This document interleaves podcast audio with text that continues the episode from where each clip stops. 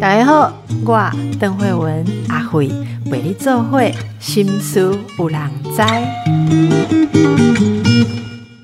大家好，我们今天要谈的是健康跟医学的新知。呃，大家都知道，慢性发炎是这几年开始呃很很多人很重视的问题。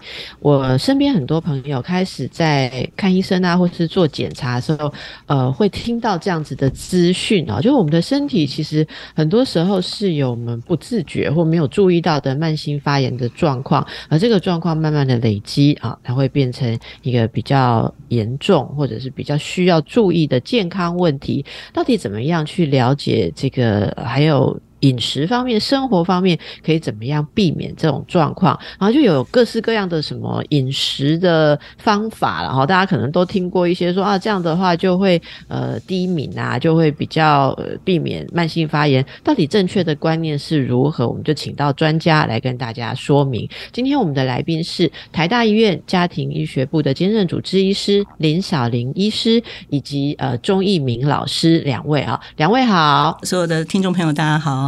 是我们看到呃两位的著作，共同著作叫做《逆转慢性发炎无麸质饮食》啊，无麸质饮食呃，我想注重健康的人都有听过哈，虽然不一定正确的呃操作。我们先来请教一下《逆转慢性发炎》这本书，主要想带给大家的是什么样的观念？还有两位是怎么认识的哈？怎么会去共同的呃创作出这本书呢？嗯，我先分享好了。嗯，我是林医师。那呃，其实我关注发炎这个议题蛮久了。然后，其实我发现所有的疾病真的是，嗯，我们说病从口入，但是健康也是要从口入哦。所以，呃，其实我是蛮关注这个呃饮食和营养的部分。那我发现，在我们做功能医学里面呢，事实上我们发现有些人很不清楚自己是什么食物不能吃的。那现在的食物其实也蛮多，隐藏了蛮多危机的，所以呃，其实我自己是呃诚实米谷粉的忠实顾客，已经很多年了。但是这次可以认识这个钟老师呢，嗯，是出版社的牵线，嗯嗯，呃，对，因为我们是呃我自己是食物的经验啦，那呃。所以那时候我有跟出版社透露说，我想要写一本跟麸无麸质饮食有关的书哈，但是因为我没有医学的背景，所以如果要讲到医学的部分的话，我比较没有办法。那我就是问问看，诶，认识的出版社，那有没有认识的医师对这个议题有兴趣？那我们一起来合作。那所以他就呃牵线，我们我就认识了林医师这样。嗯，是。那你们两位都说到对这个东西的关注哦，可以跟大家多说一下，就是你们自己是怎么开始注意像慢性发炎跟无麸质饮食？你们自己的经历是什么？看哪位先说都可以。好，嗯，我是家庭医学科的医师，那我学了呃预防医学和功能医学大概将近二十年的时间哦，所以这十五年来呢，其实我专注的是呃。预防疾病发生和如何健康促进的部分，那我们就会看到说，哎，其实真的，呃，肠胃道的这个呃第一道的防线跟我们的免疫功能有非常息息的相关，也就是跟我关注的这个慢性发炎其实是呃非常直接的关联性，所以，嗯，我们。我自己也不断的在呃提醒我身旁的呃朋友啊、病患啊，哈，我们都要注意我们吃什么样的食物，选择什么样的营养。那呃，像我们在呃临床上呢，其实也可以做这个食物过敏原的检测，所以我们关注这个呃肤质敏感的问题也非常多年了。呃，所以肤质会造成很多的过敏跟慢性发炎，是吗？嗯，是，呃，应该说，呃，像如果我们急性过敏，很多人有荨麻疹啊，呃，他吃了什么样的食物，他会呃马上非常的这个流鼻水啊，打喷嚏，皮肤痒啊，他会非常的清楚，这是急性过敏。可是呢，呃，延迟性的过敏反应呢，常常是从食物里面来的，但是因为它的这个发炎的反应会发生是二十四小时到七十二小时。之间，所以可能我们没有办法直接的相关联，所以在呃功能医学的这个呃临床的这个呃我们的做在这个检测方面呢，我们发现的确有蛮多人呃对某一些特定的食物有慢性过敏的状况，但他自己不知道。那常见的过敏源呢？其实，呃，第一个蛮常见的是乳制品、牛奶的部分。好，那再来过去是蛋白或花生比较多，但是这十年呢，我们发现对小麦麸质过敏的人越来越多。那它就会小麦麸质其实，嗯，让大家可以了解一下，就是我我们用很粗浅的话讲，就是。会起筋的那些东西，像面包啦或什么这些，就是有含麸质，对。那医师为什么麸质对那么多人会有过敏？这纯粹是一种，例如说，呃，生理或者说，呃，这我我们这种族群哈，我们的基因或是什么，还还是说它是有什么特殊的生理机转？嗯，其实我们的观察，就像我刚刚提到，呃，比较过去比较常见的过敏源呢，就是这个呃，你很常吃到的这些大分子的蛋白质，哈，比如说牛奶啊、鸡蛋啊这种部分。但是呢，我我这么就是为什么肤质敏感？好像这个话题以前不常被提到，可是这十年呢，你真的从这个呃，就是其他的国家。这个也发现很多的医学报告在提到这个部分。那我自己个人是觉得，呃，这个跟这几十年来小麦的品种的改变有非常大的关系。因为事实上，我们现在真的找不到原始种的小麦，我们现在大家所种植的都是短杆的小麦，所以在这个品种改变，这个品种。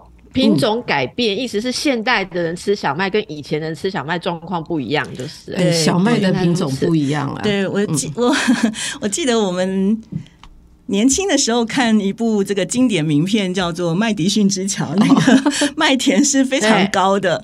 但是呢，呃，我这几年我去，像嗯前几年我还特别去加拿大，呃，就是他们标榜我们是有机栽种的小麦，但是我看到的还是小短杆小麦。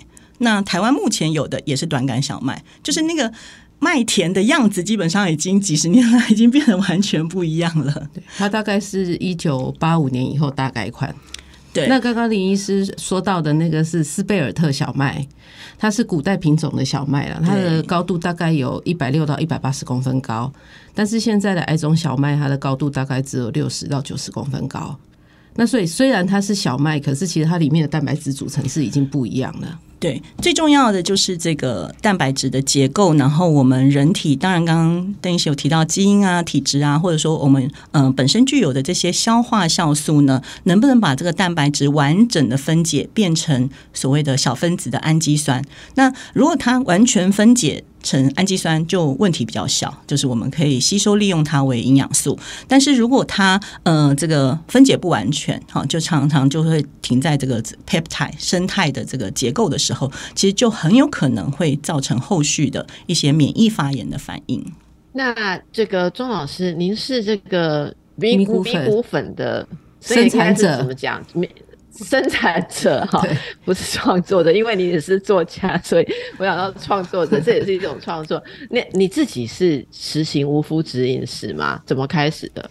呃，大概我这个我这个呃米谷粉的事业到今年是第七年，然后在我要开始做这个行业之前，因为我的小孩都过敏的很严重，所以我那时候刚好开始看有台湾开始有翻译的书籍是讲。呃，小麦或者是讲肤质过敏这件事情，那刚好那时候我的小的女儿她的肤呃异位性皮肤炎很严重，她其实已经六年级了。然后我后来就跟她说，那不然我们来借小麦，因为刚好我也做这个要做这个行业，所以我们就全家就毅然决然就开始戒肤质。然后戒了肤质以后，他的皮肤就开始收口，对，就抓破的那个伤口，他就开始收口。然后后来我又发现说，哎，像我的话是肠常常有肠胃胀气的问题，嗯，那不吃麸质以后它就好了，啊，或者是说像我先生常常有那种慢性腹泻的毛病，那有看医生也看不出来他怎么回事。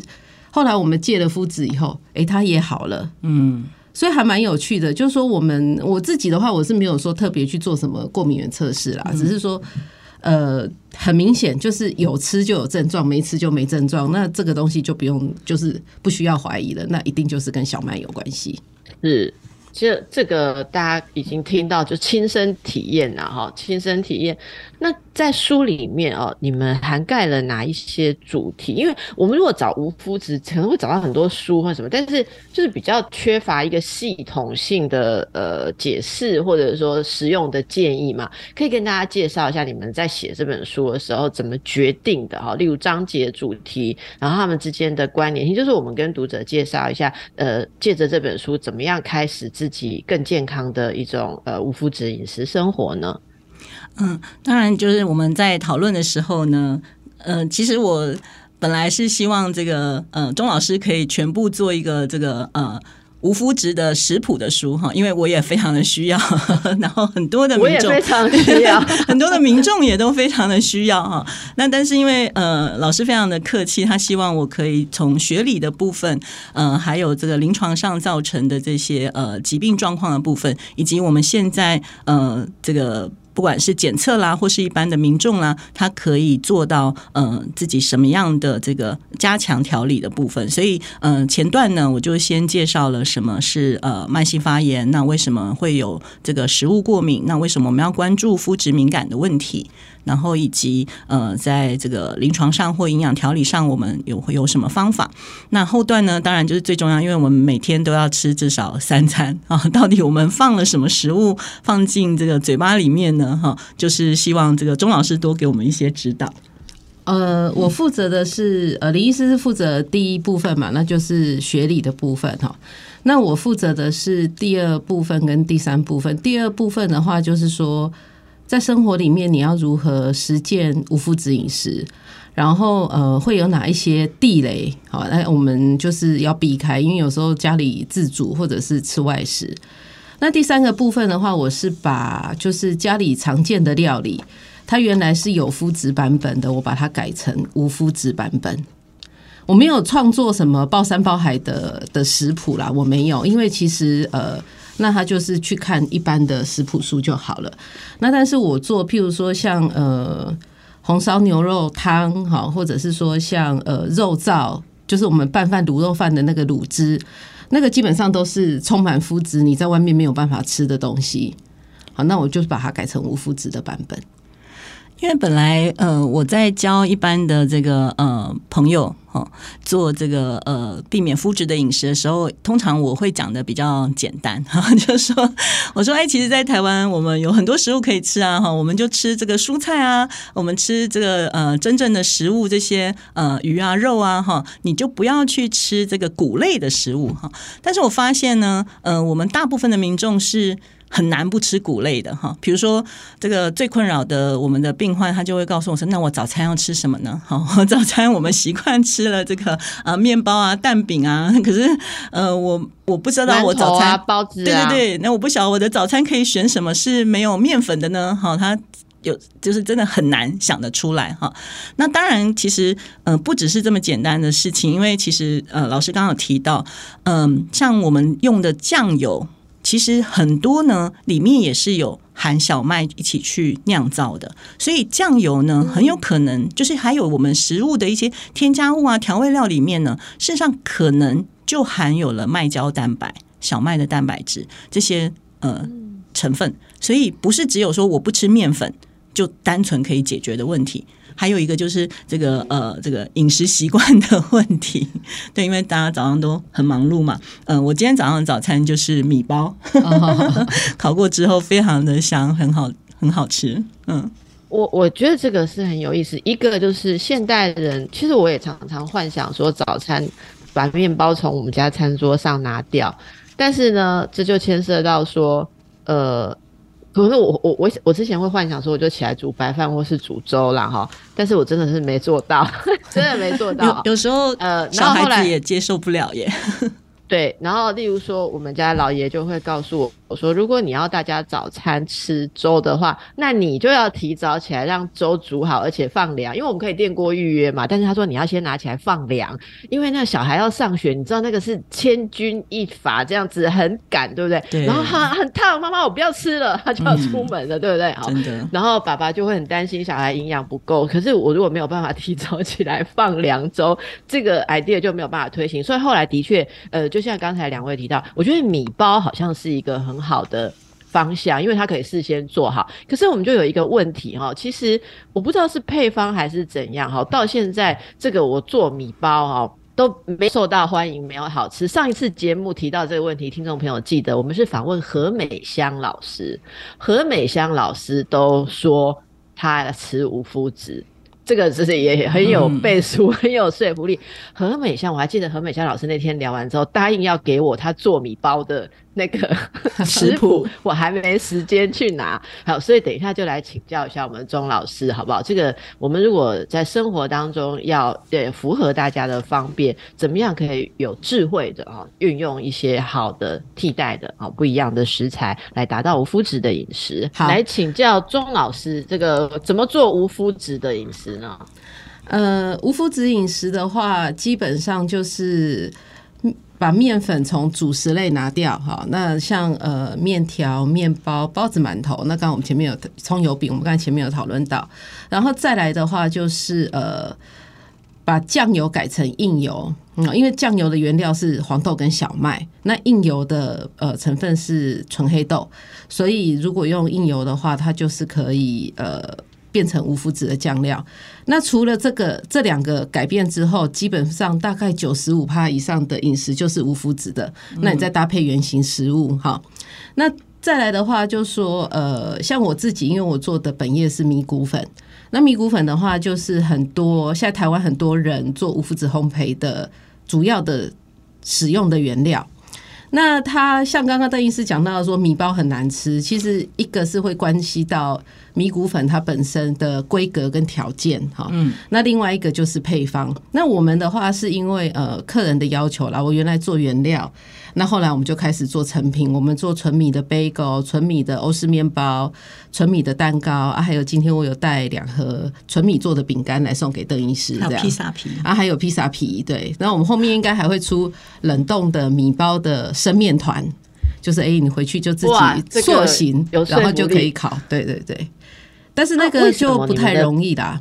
为什么你们的配方做起来会比较好吃？我们自己做就 就很抱歉。哎，这些有功哈，这算商业机密吗？这算商业？它其实不算，就是它其实用米露哈那边每每伪装都是碎，本质很重要。就是米谷粉它本质本这个米谷粉的规格。那我们像我们自己做的这个米谷粉是日本人开发的技术，它专门用来做烘焙的。那外面买的米谷粉，它没有办法达到这个要求，所以你如果做呃要做烘焙的时候，你去研究它的配方，它可能会叫你加什么马铃薯淀粉啊，或者是加点玉米淀粉啊，去降低它的粘性啊，然后改善它的口感。对，但是其实如果是已经肤质过敏、肠胃道发炎的人，其实。呃，像这种淀粉其实是不吃比较好，淀粉也是很麻烦的事情。对对，所以像我们我自己做我们家做的米包，我们是从来不放这些东西。那或者是说，呃呃，无麸质烘焙，它有时候会用三鲜椒、黄原胶哈，那个其实诶，对肠胃道也是有一定的刺激啦。对对啊，但是我们做的都没有。那我们就是在原料上面，我们去要求我们自己的规格，让后面要用的人他不太需要用添加物。它就可以做出好吃的东西，这样，而且用的米是品质好的米。对对对，我们用的都是国产新米，嗯，我们没有用那种呃公粮啊，或者是说进口的白米，我们那个成本差很多，但是我不用，我们的台湾米就是好吃。对，所以大家如果看了你们这本书啊，哈，逆转慢性发炎哦，我们可以在节目当中呃跟大家介绍一下，我们如果想要开始这样的生活哈，第一步哈怎么？样具体的逐步来逆转呢？嗯，其实如果我们讲说，呃，这个慢性发炎它的这个可能性是蛮多的嘛，哈。但是呢，我们讲讲到发炎，就会讲到这个所谓的免疫反应嘛。那事实上，免疫反应如果要讲后续的免疫免疫反应，这几年疫情大家应该也被教育蛮多的，其实是蛮复杂的。但是讲的最简单的呢，第一道的免疫防线就是我们的这个。呃，物理性的屏障，那对我们来说就是皮肤啊，哈。但是大家不要忘记，其实我们的肠胃道也是对外的呃这个通道，哈。所以小肠黏膜的这个健康完整性呢，事实上是呃减少慢性发炎，也就是避免这个过度的一些不必要的免疫刺激的一个很重要的环节。所以为什么我们呃就是非常重视大家怎么吃？哈，就是因为你的小肠黏膜的健康完整性，很多时候你自己真的没有办法。去感受到，哈，像钟老师他是很很关心他们自己的症状，以及嗯，他也自己去研读了很多的书籍，好，所以他有找到说，哎，的确他不要碰到这些小麦麸质的食品的时候，哎，大家的家人的症状就改善非常的多。所以，嗯，当然不是过敏源，也不是只有麸质这一项，但是呢，嗯。我们觉得，因为台湾现在这个小麦面粉的食物呢，食品实在太多太多了哈，而且大家已经很习惯，就非常容易吃到呃这个相关的食物，所以呃我们特别提醒大家，然后也告诉大家怎么样可以做一个呃其他的无麸质的食物的替代。是我我想会帮大家问这个问题，就是说这是一朝一夕可以达成的嘛？有没有什么具体的方法？例如说我们现在深陷在有麸质。饮食的习惯当中哦，两位可不可以跟大家分享一下？包括说像钟老师啊，哦然后也是你们在。看到呃有有人来问说怎么开始的时候，有有没有一些操作步骤比较容易成为习惯？例如说是从减少开始呢，还是从今天动念听到节目开始就一口都不吃呢？哈，然后开始怎么在家庭当当中去备料的替换？这些你们在执行或者是辅导大家的这些细节，跟我们分享好不好？手把手的好不好？因为真的无麸质光仿我就仿过好几次，我打赌听众没有听完了有变无麸质的比率很。低啦，嗯，其实我通常就从以前我在医院的时候，我就试着跟我的病人沟通哈，就是有很多像我们在家庭医学科的门诊，事实上有蛮多是呃症状，他还没有到疾病哈，但是呢，他也检查不出什么问题，对不对？那病人其实是蛮困扰，那我通常就。会试着跟他分享说：“哎，其实呢，这个慢性你的这些症状跟慢性发炎有关，那很有可能跟你吃的食物有关系。那呃，所以我会建议他就是从几个可以先避免的食物开始。一般我就讲牛奶跟麸质。好，那那我就说呢，其实你就一个礼拜就好了。你只要从今天开始回家，你就是下定决心，你这七天呢，你都不要碰到牛奶，不要碰到小麦面粉。然后那吃什么呢？”好，嗯，就是我刚刚说的，吃蔬菜、吃鱼、吃肉，哈，就是我们吃地中海饮食，然后把面包拿掉，哈。那，嗯，甚至呢，如果他可以做的更完整一点，他这个，呃，这个不吃米饭也可以，哈。但是如果说他真的觉得吃不饱，那我就说，台湾其实有很多米食可以吃，你不要吃面食，就七天就好了。那这个七天的面条面，等一下，医师是面条也不要，对，面条也是小麦面粉做的，呃，饼干也是啊。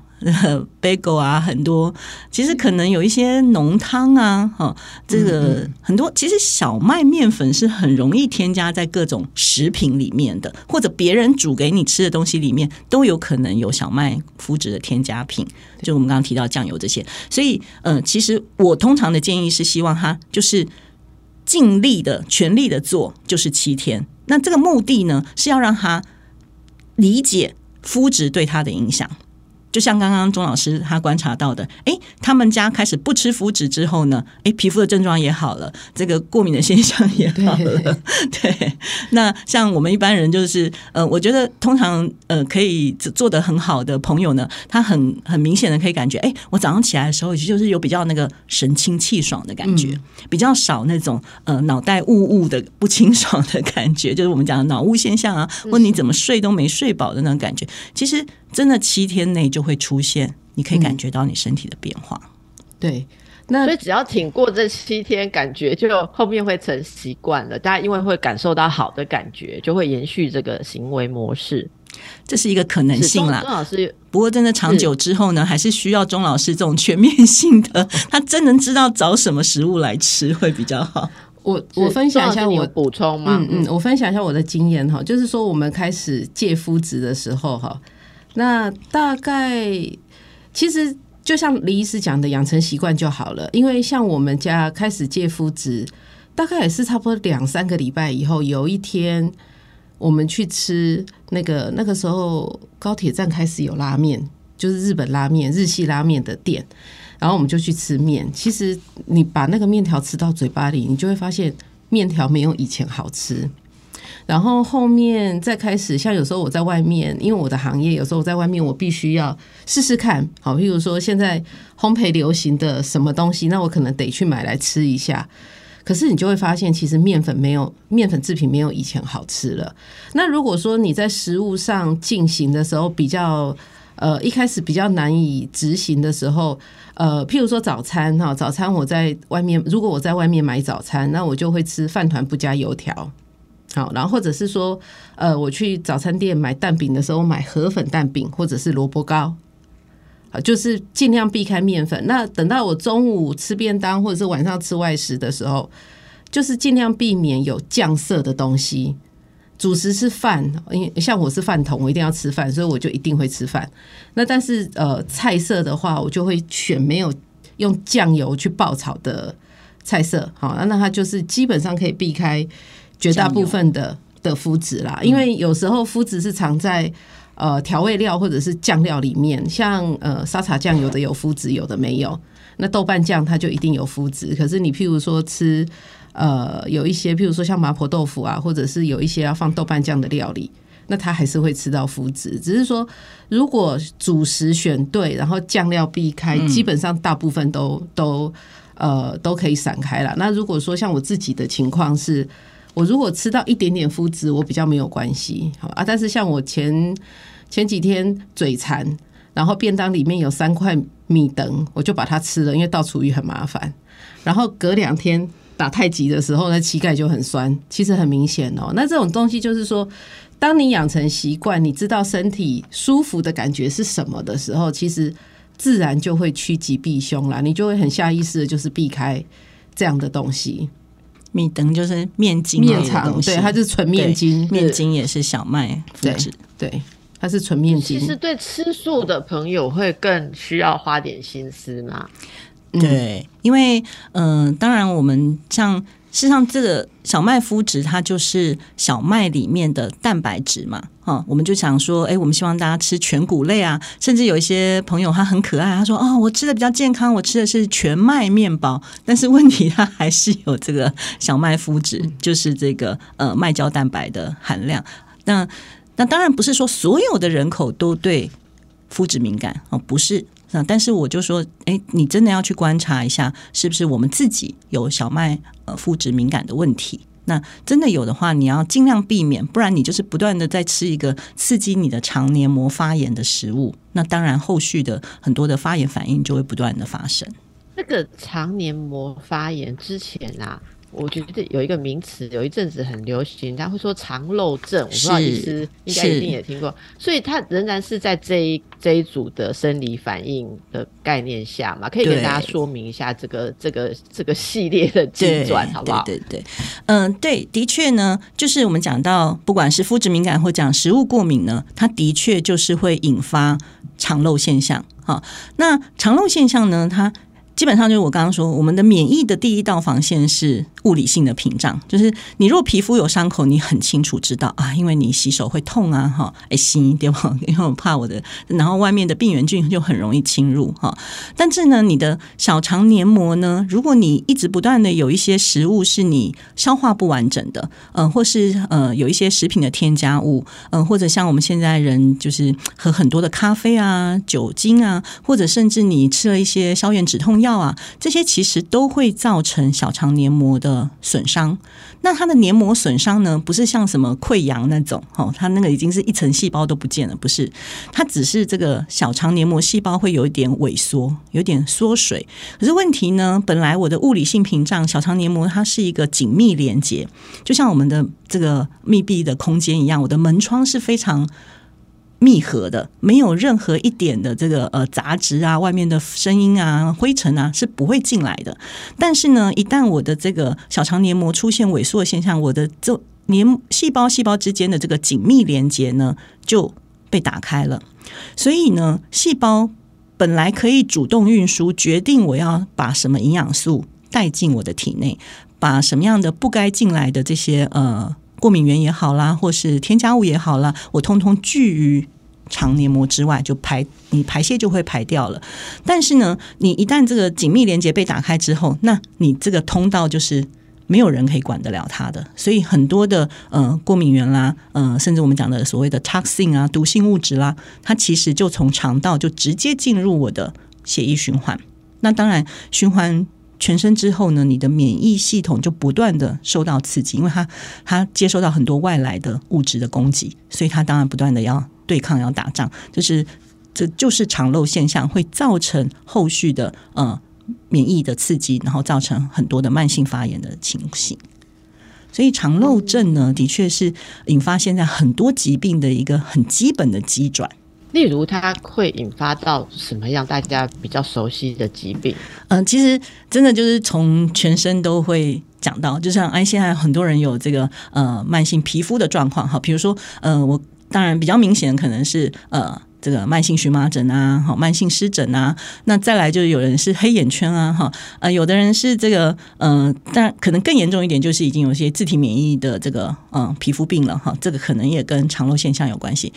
其实刚刚我们讲到说，哎，我早上一起来，哈，不是这个神清气爽的感觉。我觉得明明我昨天睡眠品质好像也不错，哈，可是我早上呢就是起不来，觉得没睡饱，哈，就是呃，你的这个神经系统的发炎的情况呢，可能也有。这个呃，跟你的肠黏膜的现象是有关系的。那如果讲到更进阶一点的话，事实上，像我们的慢性疾病、心血管疾病啦，甚至我们讲癌症啦，哈，呃，还有现在孩子的这个，嗯，这个比较容易发生的这个过动的现象啦、自闭的现象，其实也有一些医学的研究报告说，这样子的孩子的肠黏膜的完整性，医师是要特别去关注和给他进行一些修复的疗法的。好，那我们就把这些资讯提供给大家哈。如果大家已经思考要改善自己的生活状态，但是一直没有那个毅力去执行，可以再度感受一下。其实我们在座的两位都是跟我们平常一样。走过来的哈，可是刚刚医师讲了非常鼓舞的，就是你只要坚持七天新的习惯，因为你的身体会鼓励你，告诉你这是这个坚持是值得。其实习惯一转过去，如果有一天像钟老师这样走去吃面，竟然觉得没有那么好吃的话，这就已经没有勉强性了啊。其实其实我试过很多次，之前我觉得就是会会在某一个觉得啊，好像麻烦或是怎么样的习惯没有转过去，好像真的是没有撑到过七天。七天的确，如果以心理学来讲，是可以改变一种新行为，没有错了。好，好，今天最后我们来帮大家问一些实用的哈。那像书上封面，其实大家就看到说，哈，阿里姆学无麸质哈，怎么说？好像封面有一碗面哈。来请教一下这个钟老师。呃，大家可以怎么样有技巧的哦，在食材食谱方面怎么样替代，然后来达到无麸质的料理？可以举一些例子，举一些技巧好吗？嗯，好的。呃，首先是主食哈，那你如果说要吃无麸质饮食，呃，以米为主食的话，你说跟他假崩假梅假贵，其实有点无聊了哈。不过因为这个议题这几年在台湾受到重视，所以。台湾也有业者是做呃糙米面条哈啊，那这个的话在卖场也买得到，它的口感就是比较像意大利面，不太容易煮熟，不太容易煮熟哈，但是它就是一个替代品啊。那或者是说，也有一些厂商他会进口无麸质面条，那无麸质的意大利面，那它的呃成分大概是米糙米或者是再加上玉米哈，那这个的话就是。主食就会比较有变化性。那再来的话，就是用我们家的咪咕粉做厨房里的粉类，哈，像我自己很常做哦大阪烧啊、海鲜煎饼啊，哈，或者是其他的料理，那是我另外一本书写的。那这个的话就是基本。那再来的话，就是说像有一些红烧类的料理，因为酱油是大魔王嘛，哈，那我们就是把酱油改成纯黑豆硬油。那个基本上就是，他就算没有写它无麸质，但它基本上就是无麸质的。嗯，那呃，你要红烧一定要用酱油，那我们就是把酱油酱油膏改成硬油硬油膏。那像我自己的话是，像我们家的肉燥，我炒肉燥的时候是，我一定用硬油啊，基本上就是呃肉绞肉炒熟哈啊，加一点新香料，加红葱头，好，那再加酱油去炖煮，嗯。那再配配上那个米面条，那它就会是一碗无麸质的干面，或者是可以直接做成卤肉饭。那另外的话，像呃，我女儿他们青春期的时候，我都会炖牛肉好给他们吃。那我用炒四牛，那呃炒红烧牛肉通常会加豆瓣酱啊，但是我因为豆瓣酱它在豆子要发酵的时候，它要拌面粉，所以它一定有麸质。那我是把它改成呃台东的手作生产者生产的椒麻酱啊，提供香香气哈，跟一点麻辣的口感。那再加上呃酱油。香料包好，那炖煮它就变成红烧牛肉。那你变成红烧牛肉之后，要做烩饭也可以哈，要做呃牛肉面也可以。那它就是一样，你只要改成米面条，它就是无麸质的这样。那或者是说，嗯，这样子还还有别的的话，其实就是你做菜的时候把酱油这个成分拿掉，那大部分的食材就是都它食物就是无麸质的。如果你时间很够的话呢，你就可以先做一些这种点心起来，对对对，米谷粉做一些像这个呃什么鲜肉馅饼啊、水饺，啊就其实呢，你想吃的东西都可以。把面粉改成米米粉，对对对对对。那我是比较偷懒一点了，我都直接买做好的，就是 这个钟老师他们有出这个呃米包啦、呃米蛋糕啦、米饼干啦，哈，嗯，就很快速就可以直接吃进去的。是是是是是，所以这个如果要自己做的话，呃，书中也有一些配方嘛，哈，大家可以。参考，所以参考这些配方在做的时候，有没有一些容易成功的小技巧，或者是成功跟失败啊？因为其实同样的配方，不同人做起来也未必相同。然 后有没有钟老师的一些提醒的一些有有有总有一些基础原则吧？例如说，当我们把面粉换成米谷粉的时候，因为它比较不会产生那么多的。就简单讲，它没有起筋嘛，哈，所以在调配上的时候，或者说它适合做成跟期待上的口感，有一些心态上的调整，有一些是在搭配的时候的一些原则概念，可以跟大家说明一下嘛。呃，米谷粉跟面粉是基本上就是完全不一样的东西，所以呃，如果说要追求就是口感百分之百还原，那个就要借助添加物。所以呃，如果消费者他不要吃添加物。那把面粉改成米谷粉的时候，他自己首先是要有心理准备，它口感会不一样。但是口感不一样，描述一下那个口感要预期怎么样不一样？就是米跟面一米跟麦一定是不一样的东西，好，所以它做出来的口感会不一样。可是米谷粉，我们呃，我们的米谷粉的好处是有一些东西它可以做的甚至比面粉做的更好吃。嗯，好像我们做的戚风蛋糕跟饼干，好，它其实是。做起来是呃口感是比较细致，然后比较淡雅的。那但是如果说一般呃你在家里厨房，像我们家自己的厨房，我把它改成就是因为我不吃修饰淀粉，那我也不吃面粉，所以基本上厨房里的粉类我就只用米谷粉。那你譬如说我要裹粉炸东西，哈啊调那个面浆，那米外面那个糊面就是酥炸糊，那我就是用米谷粉。那也要勾芡，我也用米谷粉啊。那或者是说，有时候呃做煎饼啊，或者是做一些其他的东西，其实我就是全部改成米谷粉。那有时候适当的加一些蛋。对对对，加一些帮助粘合，对对对，就是那个口感上其实就会有所帮助。是是是，像他像老师的米包里面，它其实很巧妙的使用呃椰子油啊、奶油啊，对对，那个香气就会就很有加分。对，然后我们用洋车前子，它去补充补足那个呃米谷粉里面没有的胶质，那让它塑形跟成型会更好看，那吃起来会更好吃。所以它像这个你说。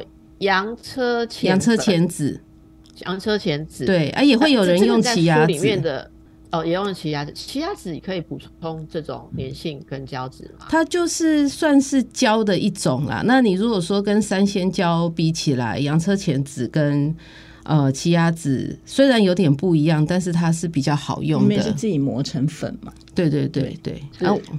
所以，他他其实这个要讲的话，就是又是另外一个议题。哎，等我出下一本书好了，我有在打算要写米面包专书。还有好像是这个米谷粉它的这个呃加工磨粉的过程，对加工的加工的方法其实非常重要，因为呃跟那个分子的。它那个淀粉破损率啦，嗯，我们讲的淀粉破损率，就是如果说像邓医师之前在外面呃市面上买的，你做的米包应该就是贵吧？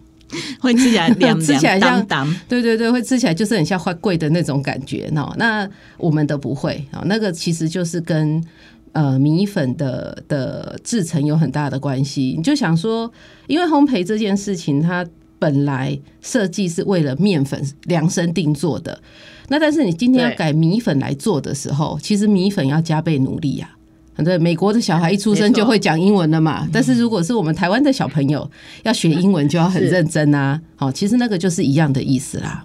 本质上有一些不同，呃但是我们要适当的、很有智慧的加一些帮助的成分在里面。如果有在关注这一些食材的听众朋友哈，我想应该也都有一些基础的概念，例如说，呃，米谷粉，呃，不不管它是怎么样磨或怎么样洗或怎么样制作啊，嗯。它会造成就是出来的成品是不一样，性质是不同。其实大家在一些无麸质饮食的书籍当中都可以找到一些观念性的问题啊，所以如果大家想要执行的话，哎，可以多了解一下，可以看看呃逆转慢性发炎哦，我们这本书里面逆转慢性。